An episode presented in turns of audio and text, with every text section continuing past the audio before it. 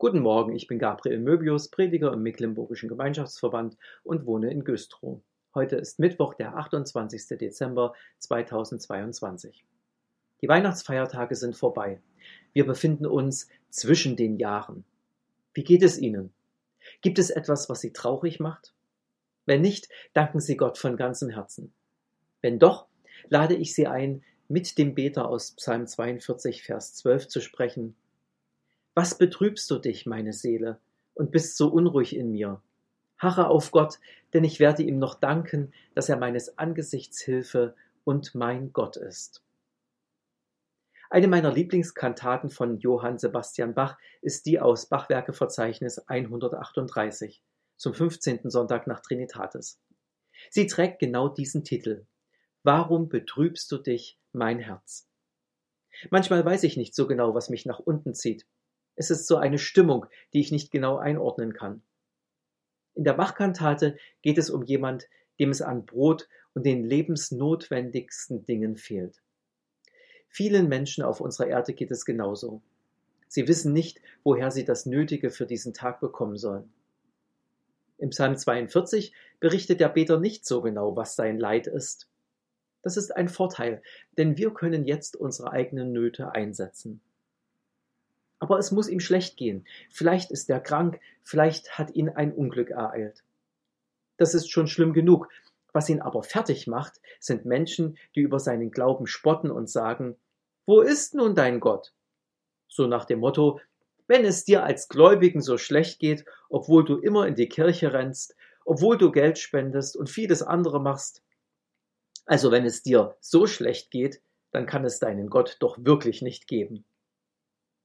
Egal ob persönliche Probleme oder weltweite. Es gibt immer Menschen, die das Leid zum Beweis dafür machen wollen, dass es den lebendigen Gott nicht geben kann. Das schmerzt besonders, wenn ich selbst am Fragen bin. Wo bleibt Gott denn mit seiner Hilfe? Bei dem Psalmbeter entdecke ich einen tiefen Glauben. Er weint zwar und leidet, aber er erinnert sich selbst. Was betrübst du dich, meine Seele, und bist so unruhig in mir? Harre auf Gott, denn ich werde ihm noch danken, dass er meines Angesichts Hilfe und mein Gott ist. Dies ist keine Selbstberuhigung, das ist Vertrauen auf Gott und seine Zusagen. Auf Gott muss man harren. Er kommt nicht dann, wenn ich es will. Er hilft nicht in dem Moment, wo ich meine, jetzt muss er eingreifen.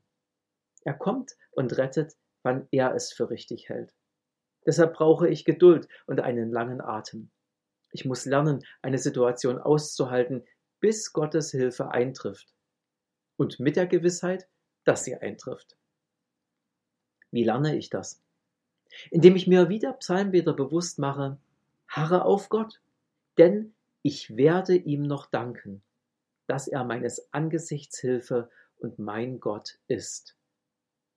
Dieses glaubensvolle Ausharren ist ein Geschenk des Heiligen Geistes. Er gibt es unter dem Lesen und Hören von Gottes Wort. Doch manchmal reicht es nicht, dass ich mir alleine sage, harre auf Gott, denn ich werde ihm noch danken, dass er meines Angesichts Hilfe und mein Gott ist. Manchmal oder vielleicht auch öfter brauche ich die Gemeinde, die mir dies zuspricht. Das kann in einem Gespräch mit einem anderen Christen geschehen, oder im Gottesdienst, im Hören der Lieder und auf die Predigt. In der Bachkantate vertritt der Chor die Gemeinde und singt dem traurigen Menschen ins Herz Vertrau du deinem Herrn Gott, der alle Dinge erschaffen hat. Und nach der nächsten Klage Er weiß und will dich lassen nicht. Er weiß gar wohl, was dir gebricht. Himmel und Erd sind sein. Auf die Frage, Wer hilft und rettet mich? antwortet der Chor. Dein Vater und dein Herre Gott, der dir beisteht in aller Not. Er gebe ihnen Geduld und einen gesegneten Tag. Amen.